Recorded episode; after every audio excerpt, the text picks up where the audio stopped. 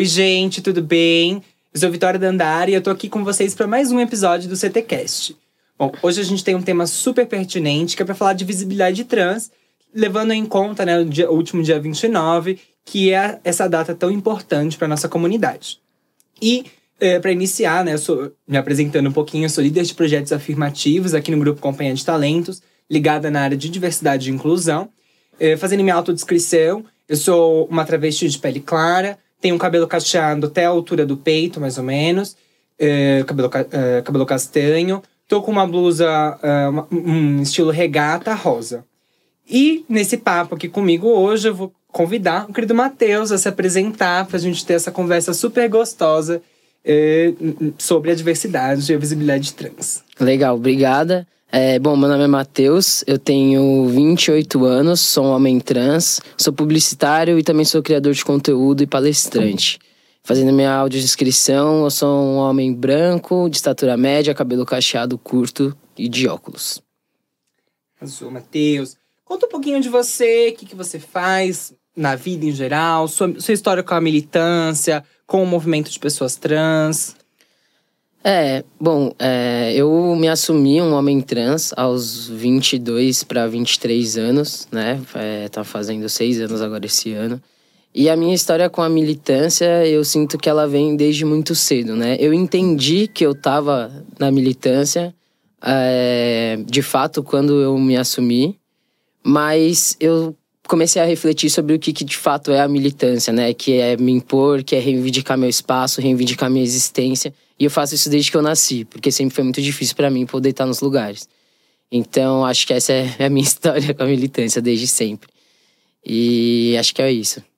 Legal, é super importante isso da gente se colocar e se fazer visível, né? O dia 29, na verdade, ele é também sobre isso. Ele é sobre a gente mostrar a nossa existência, ele mostrar que a gente, apesar dos pesares, né, apesar de sermos corpos que pelo sistema, né, não era para estarmos aqui, que na verdade são corpos que foram projetados fora desse padrão, dessa ordem, a gente ainda assim resiste, a gente ainda assim segue construindo e vivendo nossas vidas, né? Que é o mais importante.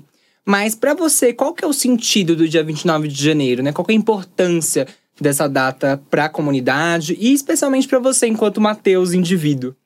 Olha, para mim, é, eu entendo dessa forma pelo menos, tanto para mim como para as outras pessoas trans, a visibilidade trans, né? O dia da visibilidade trans é todo dia, porque todo dia a gente está resistindo, todo dia a gente está tentando é, ganhar nosso espaço, né? E ocupar o nosso espaço e ter respeito.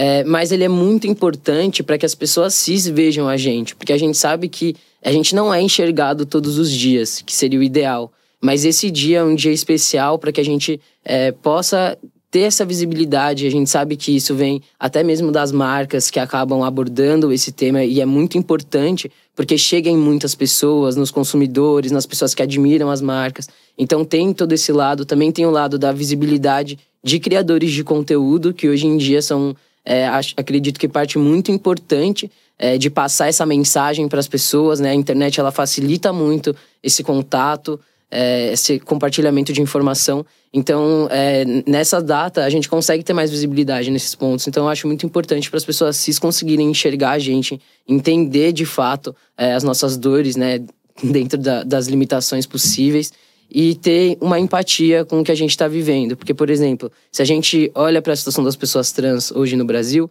muitas pessoas não têm noção do que a gente passa, não têm noção dos dados relacionados à nossa comunidade. Então, por exemplo, de ter 90% na prostituição, de ter uma expectativa de vida aproximada de 35 anos, de ser expulso da escola, é, de estar tá no país que mais mata pessoas trans, entre vários outros dados que são extremamente alarmantes.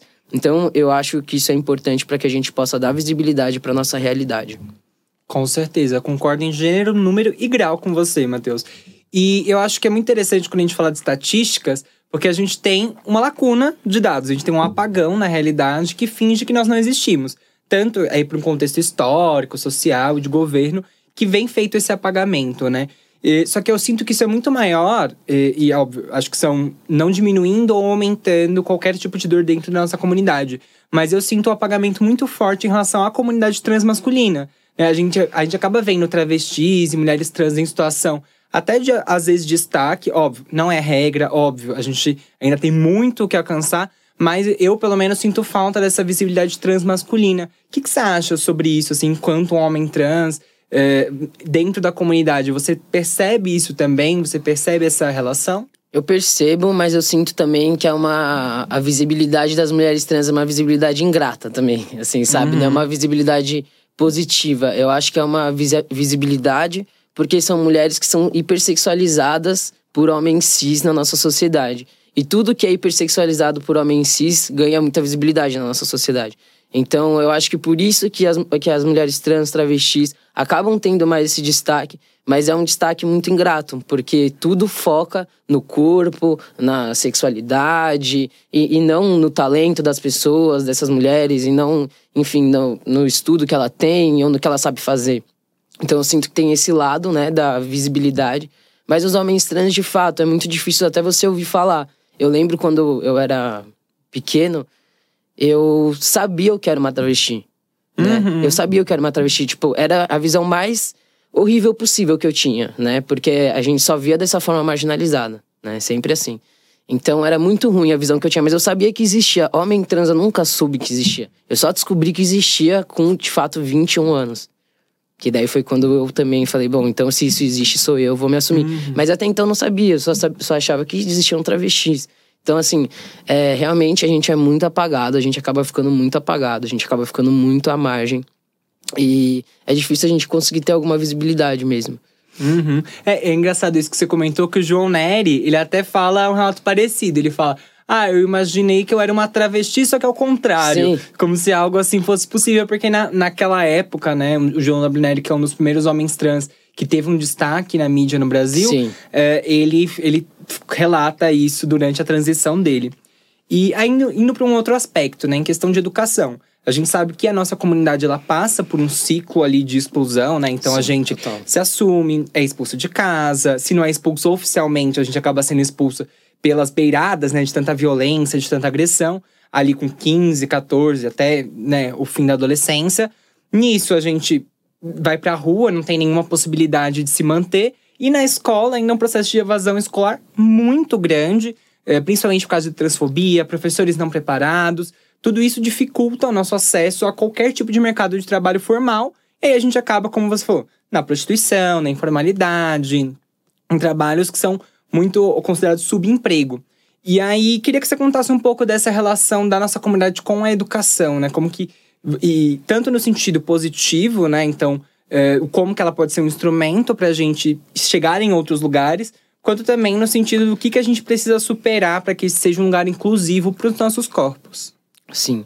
É, bom, a escola começa já sendo um ambiente muito hostil, né? É, desde sempre. É, eu, quando eu, quando eu frequentava a escola, não sabia que eu era um homem trans e eu sofria transfobia, né? Não sabia que aquilo chamava transfobia, né? Mas era o que eu uhum. sofria. E assim, eu passei por muitas escolas, porque eu nunca me adaptava e tal. Mas eu tinha o privilégio dos meus pais é, me darem esse, conseguirem me dar esse suporte. E tipo, ah, não, não tá bom nessa escola, então vai para outra, vamos tentar mudar, vamos tentar se adaptar. Então eu tive esse privilégio, mas isso é um privilégio, né? Significa que nem todo mundo tem. Então a maioria das pessoas não tem acesso a isso. Quando você tá numa escola, e aí e isso é uma coisa que eu sempre falo, assim, quando alguém pergunta para mim, meu, você queria é, saber que você era trans antes? Eu falo, não. Não queria, porque se eu soubesse que eu era trans, eu ia querer me assumir na época da escola e eu não ia conseguir lidar com aquilo. Eu provavelmente ia entrar para estatística, porque eu não ia conseguir frequentar a escola. A gente sabe que criança, adolescente pode ser muito maldoso, né? Uhum. Principalmente quando não tem esse tipo de informação. Então eu não queria, eu não queria saber antes. Eu soube na hora certa que eu pude lidar com aquilo, porque antes eu não tinha ferramentas para lidar com aquilo. Então, é, é desde professor de escola que se recusa a utilizar o seu nome social, é, você não poder usar o banheiro. Eu, mesmo na faculdade, quando eu me assumi, eu tinha muito medo de ir no banheiro. Então, eu tive infecção urinária umas três vezes na escola, na, na faculdade, porque eu não ia no banheiro. Não tinha jeito. Ou, quando eu ia, eu ia na casa do meu amigo que morava do lado da faculdade. Eu tinha que sair da aula, passar na catraca, correr pra casa dele, pra eu poder fazer xixi simplesmente. E voltar. Uhum. E esse, esse tipo de coisa, às vezes, não é uma violência tão direta. Não é ninguém falando para mim que eu não podia estar tá lá. Mas esse tipo de coisa afasta a gente da educação, afasta a gente das, das instituições. Então, o que tem que ter é um apoio 100% das instituições em relação a isso. Eu sinto que na, no ensino superior, dependendo da instituição, é um, muito mais fácil. Mas quando você está falando de criança e adolescente, entra todo aquele debate de ideologia de gênero que o pessoal Sim. Fica falando, e aí cria todo um pânico moral em volta dessa questão, que é simplesmente você ensinar o cara a, a, a, a respeitar a outra pessoa, simplesmente ensinar a ser educado, né? É, a ter empatia, e isso entra como vira fake news. Então, assim, é muito triste porque, é, mesmo quando a gente quer fazer esse movimento, a barreira social ela acaba sendo muito grande. E a educação ela é 100% transformadora, né? A gente pode ver, por exemplo, eu tive o privilégio de estudar na, em, em, escola, me formei na escola, me formei na faculdade e hoje em dia eu consigo me manter. Entendeu? Eu consigo morar sozinho, eu consigo ter as minhas coisas, eu não passo necessidade, eu não passo fome. Mas essa não é a realidade da maioria das pessoas trans, né? É, se eu não me engano, menos de 1% dos alunos é tipo coisa é número ridículo assim, 0, alguma coisa Acho que é 0,2% é, que estuda em Universidade e, Federal de pessoas trans. Então assim, é um número muito pífio, sabe? É, uhum. com isso você não muda nada, né? Com certeza. Não, é, é ainda a gente tá muito aquém da demanda que, que, exi que existe na realidade, né? A gente, infelizmente, o ciclo de exclusão, o ciclo de marginalização, ele ainda é a supremacia do que a gente vê na vida das pessoas trans e travestis. Mas eu acho que é muito potente o movimento também que a gente tem experienciado de ver pessoas trans conseguindo chegar no ensino superior, de ver travestis chegando, né, a, a se formarem. Eu mesma acabei de me formar em direito, por exemplo, né, é, na Universidade de São Paulo. Eu lembro que com a minha chegada à faculdade de Direito, foi um movimento que aconteceu de uh, funcionários não sabiam lidar, uhum. uh, pessoal da biblioteca, pessoal da segurança, todo mundo estranhava muito a presença daquele corpo ali. Mas, ao mesmo tempo, é muito poderoso, porque a gente vê que as, as estruturas vão se transformando, as pessoas vão se. Aí você teve pessoas que transicionaram depois, que se sentiram mais confortáveis e viram que aquele também poderia ser um espaço para elas. Então, eu acho que é, a, a, quando a gente acessa esses lugares, a gente nunca acessa sozinho, eu sempre falo isso. É, e aí teve até um momento que eu sempre gosto de citar com a, com a Giovanna Baby, e que é uma figura muito importante para nossa comunidade. Ela foi a, a, mãe, né, a grande matriarca do movimento de travestis e pessoas trans no Brasil. E uma vez ela falou para mim numa live, eu nunca esqueci dessa frase, como que a minha entrada na USP, a entrada de várias outras travestis que estavam comigo nesse dia, é, para ela ver, nos ver era uma coisa muito poderosa a realização do sonho que ela teve lá atrás, nos anos 70, nos anos 80, quando ela começou o movimento, naquela época ainda o um movimento de profissionais do sexo, um movimento lutando para que elas pudessem. Nem se falava em nome social, não se falava de nada. Era uma luta pela sobrevivência, né? Para não ser presa nas operações policiais da ditadura, para poderem circular pela luz do dia, porque é, nos anos 80, travestis eram presas durante a luz do dia se elas saíam num contexto que não era de prostituição. Então, acho que é muito importante também a gente olhar esse, essa força da educação.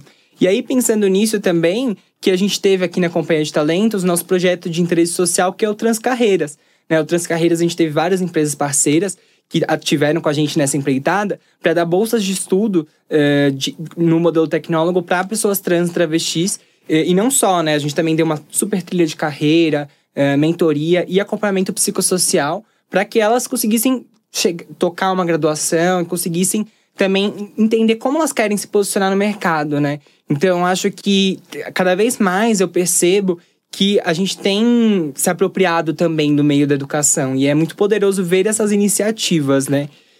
só que, e aí isso me lembra um outro ponto que eu acho legal a gente falar, é, do quanto as empresas estão realmente investindo nesse tipo de iniciativa. Que que como que você lê hoje o mercado, assim? É, porque a diversidade, né, tá na moda, tá na, hoje em dia. Só que tá realmente? É realmente uma tendência? Como que você enxerga? Olha, eu, eu tenho muitas questões, né? Eu sei que tem muitas empresas que fazem um trabalho de fato sério, né? E, e essas empresas existem e a gente tem que dar o devido valor para esse trabalho que está sendo feito. Mas muitas empresas não, fazem algo que é muito superficial e que não entendem a fundo é, a, a real situação das pessoas trans para poder entender, a, atender aquela demanda. Então, por exemplo, eu já vi empresa que abriu uma vaga para pessoa trans. E aí me chamaram no Instagram e falaram: Olha, Mate, será que você pode divulgar essa vaga? A gente está abrindo vaga para pessoa trans. Eu fui ver a vaga. Aí pedia, tipo, inglês fluente, intercâmbio, é, tipo assim, pré-requisitos ridículos, assim, sabe? Eu falei assim, olha, não vou divulgar essa vaga, porque não tem uma, não existe uma pessoa trans que vai conseguir cumprir esses pré-requisitos. Ou se Ou ter uma, uma. pessoa muito excepcional. Porque a, qual que é a, questão disso? Você até vai, pode conseguir.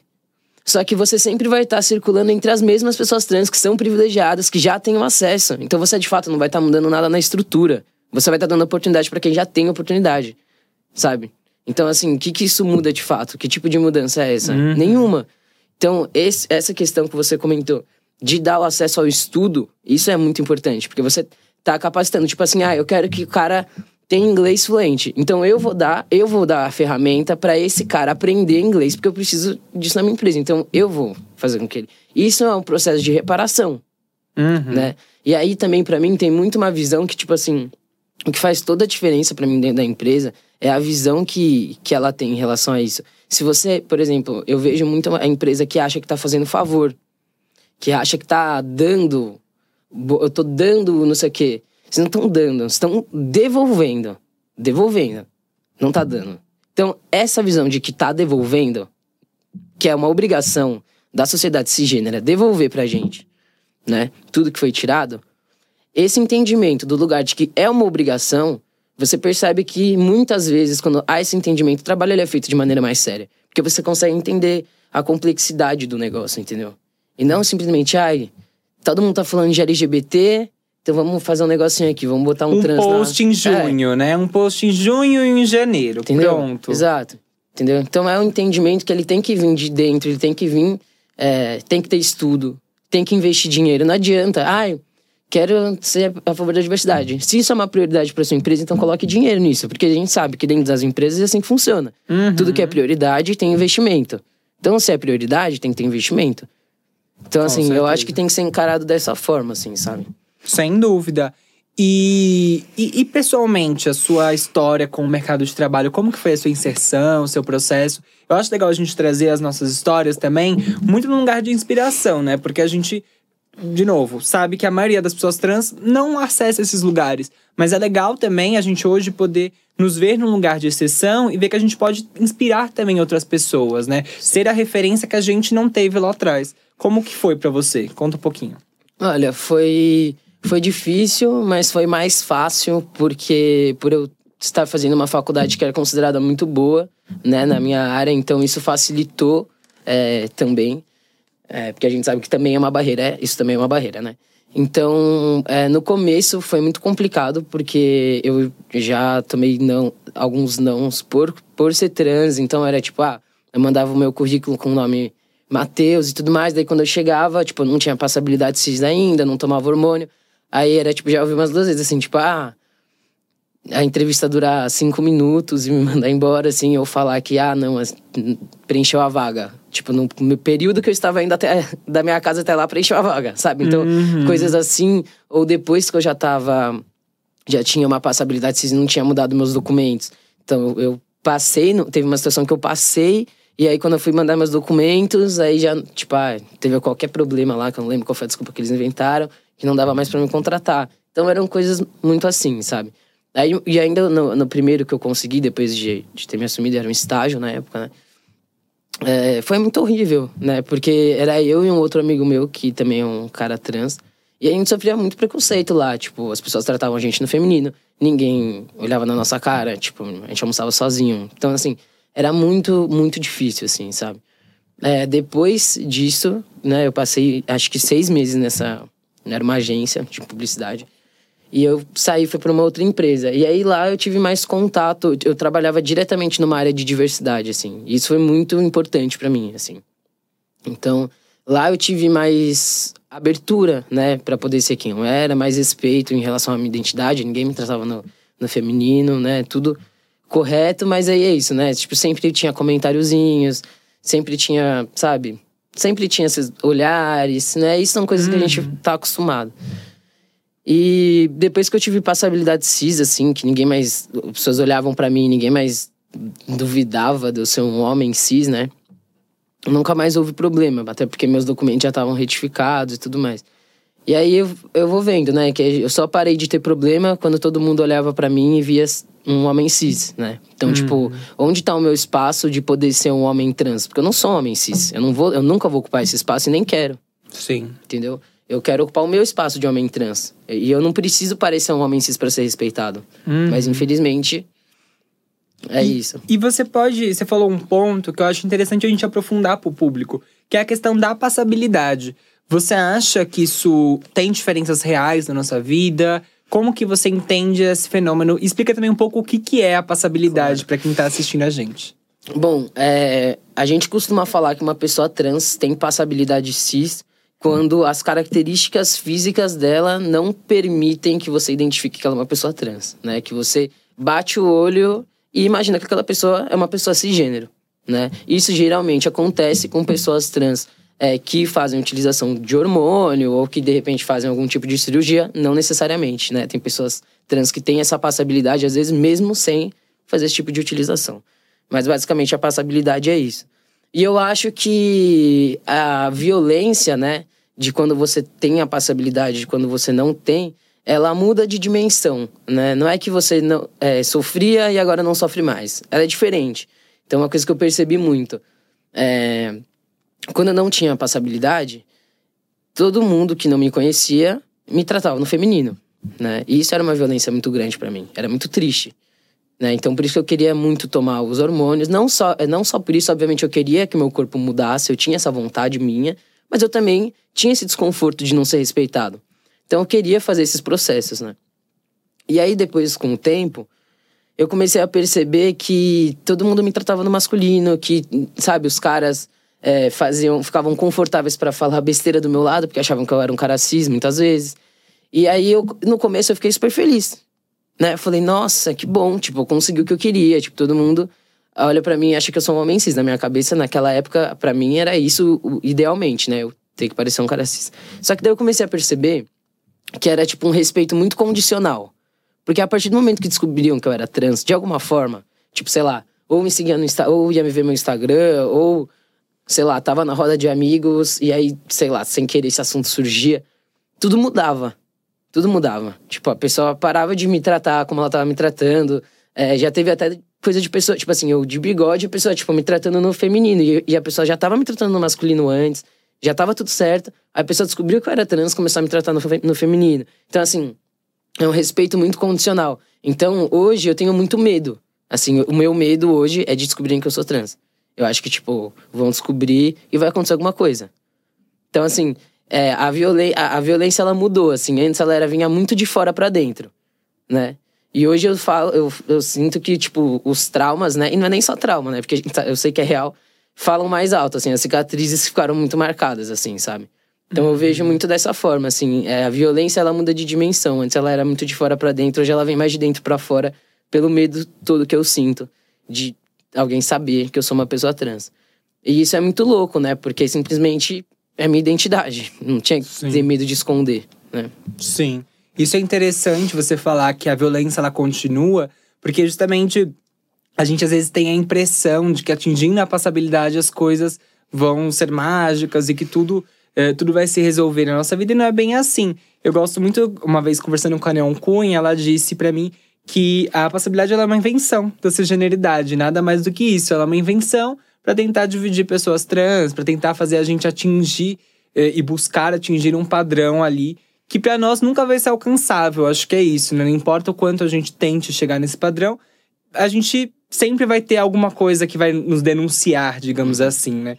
E, e o ideal não é a gente buscar essa passabilidade. O ideal é a gente buscar estar feliz com a gente e, eh, principalmente, né, que as pessoas, as pessoas cis nos respeitem de qualquer jeito que a gente for, né? É, a questão é muito em relação a esse- esses padrões mesmo que essa generalidade Sim. quer que a gente entre, né? Então, por exemplo, ai, você. Eu escutei muito quando eu me, me assumi, tipo, ai, quando que você vai tomar hormônio? Quando você vai fazer cirurgia? Quando que você vai Um não sei protocolo, Como se né? eu tivesse que seguir etapas dentro da minha transição para que eu pudesse é, ser respeitado. Só que no final, não é sobre as etapas, tipo assim, não é sobre você fazer cirurgia ou não. Porque eu já ouvi muito assim, ah, mas se você é homem, então você tem que tirar o peito, então você tem que fazer não sei o quê. No final, não é sobre você ter que fazer cirurgia ou não. No final é sobre você ser trans. E é isso que não pode. Então. Exato. E por isso que é sempre um ato de resistência a gente erguer nossa voz, falar, né? Porque a gente, nos colocando enquanto pessoas trans, a gente sempre vai gerar essa reação. E falando sobre usar nossa voz, é, você usa sua voz também nas redes sociais, né? Produzindo conteúdo. É, como que foi esse seu processo, né? De começar a fazer coisas pra, com as redes, entrar nessa parte de comunicação midiática? E qual a importância que você vê nesse papel que você tem ali? Olha, mesmo antes de eu me assumir é, trans, eu sempre achei muito legal. Na época, né, era mais YouTube, né? Não tinha muito Instagram. Até tinha, mas o pessoal não era tão ativo, né? Então, eu achava muito legal isso. E eu queria falar sobre alguma coisa, assim. Mas eu não tinha o que falar, né? não sabia o que uhum. falar. E aí, então, eu nunca tinha colocado em prática essa ideia, assim, sabe? Eu também sempre fui muito tímido, então sempre foi muito difícil para mim essas coisas. Só que depois que eu me assumi trans e eu comecei a passar pelas coisas, né? Porque também não foi logo em seguida que eu me assumi, né? Tipo, depois de um ano mais ou menos que eu tinha me assumido, eu comecei a falar: Meu, eu, eu acho que eu tenho alguma coisa para falar em relação a isso, assim, sabe? Porque acho que principalmente por ter tido todos os privilégios que eu tive, me permitiu estudar também sobre esse assunto. Né? Tipo, ir atrás de informação, e ler, e, e escutar outras pessoas trans, e me conectar com outras pessoas trans, conversar com pessoas trans mais velhas do que eu, e enfim, e aprender mesmo, né, sobre esse universo que era tão novo para mim também, né? Porque ele acaba sendo muito novo quando a gente se assume, né? E a, a minha ideia inicial era essa, então era tipo compartilhar as minhas vivências, né? Eu queria falar sobre as minhas coisas para ajudar outros meninos trans, porque no começo da minha transição o que me ajudou, porque eu não conhecia nenhuma pessoa trans pessoalmente, foi a internet, foi ver outros meninos na internet. Então eu queria fazer isso. E aí eu comecei assim, mas eu comecei bem desleixado, assim, sabe? Fazia, às vezes eu fazia vídeo, às vezes eu não fazia. Então, tipo, sem me preocupar em ter algum tipo de crescimento, assim, sabe? Eu só postava. Só que é, eu sempre falo, né, mano? A ignorância é uma benção mesmo, né? Porque quanto mais tempo você vai vivendo e vai aprendendo e vai vendo como que é essa violência, acho que mais revoltado eu comecei a ficar com tudo. Assim, tipo, quanto mais eu apanhava, é, literalmente e também metaforicamente, mas eu sentia, sentia muita raiva, muita revolta da minha, do que eu tava vivendo, do que eu olhava pro lado e via meus amigos vivendo. E ver, tipo, colegas meus se matando. Entendeu? Então tudo isso me causou muita, muita revolta. E hoje em dia eu falo que a raiva, né, eu aprendi a usar ela de uma maneira boa para mim. A raiva é o que me motiva, assim, tipo, porque eu tenho muita raiva de tudo que a gente passa, sabe? E não sou violento com as pessoas. Mas eu, levo, eu trago isso no meu discurso. E, e eu acho que é por isso que, eu, que hoje em dia eu, fa, eu falo, assim, sabe? É pela minha raiva, é pela, por toda a raiva que eu sinto de tudo que a gente passa, do que eu vejo meus amigos passados, de olhar para trás e ver o que a gente já passou, assim, sabe? Então acho que é isso que. Eu acho que é por isso, assim. Ah, é a raiva mesmo que me motiva. É, é um motor para seguir falando Sim. e seguir expondo e também multiplicando por das pessoas, né? Isso foi Uh, você traz como a internet foi um ponto aí na sua, no começo da sua transição. E agora você pode também ser esse lugar de inspiração e informação para outras pessoas. É, e poder trazer isso também de uma forma leve, porque às vezes quando a gente fala de raiva, o pessoal já fala, nossa, o cara, tipo, ele grita, ele é não sei o quê. Só que não é assim, a gente. A raiva, né, ela é uma puta energia, assim, sabe? Só a Audre Lorde, tem... ela já nos ensina, né, de como que a, a raiva e o ódio são motores são também para a transformação social. A gente tem que aprender a usar só né? Uhum. Porque eu sentia, por exemplo, antes eu usava de uma maneira completamente errada. Eu estourava, eu ficava nervoso, eu me expunha, eu me machucava, era muito ruim. E aí eu aprendi a usar isso com inteligência para sobreviver e para poder passar a mensagem que eu quero, assim, sabe? Uhum. Muito legal essa sua ressignificação. E, e bom, a gente já tá indo para os minutos finais aqui do nosso CTcast. E, e aí, aqui, né, o nosso público ele é muito de pessoas ou recém-formadas, ou pessoas que estão ainda na graduação, sempre começando o mercado de trabalho, é, entrar no mercado de trabalho. É, e aí, que mensagem você deixaria para essas pessoas, principalmente para pessoas trans e travestis, né? Até para o nosso público do Transcarreiras. O que, que você falaria para elas e para eles? Olha, eu acho que para agarrar as oportunidades que aparecerem, porque é muito difícil que apareçam oportunidades para gente. E quando elas vêm, é muito importante que a gente possa manter elas, né? Eu acho muito importante a gente estudar, como você falou. A, educação ela é uma coisa transformadora na vida de qualquer pessoa.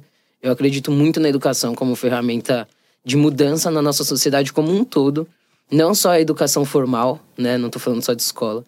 Então, eu acho importante a gente agarrar essas oportunidades de educação, de trabalho, para que a gente possa é, sair da margem mesmo, né? Porque a gente sabe que é difícil vir isso de cima do Estado, por exemplo, né? Então, infelizmente, a gente tem que agarrar mesmo todas as oportunidades que, que vêm pra gente. Eu não sou um cara muito de dar conselho, porque eu acho que as nossas experiências elas acabam sendo muito, muito diferentes.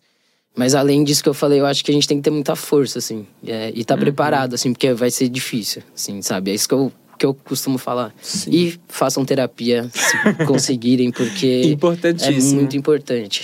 Importantíssimo, articulando a nossa saúde mental.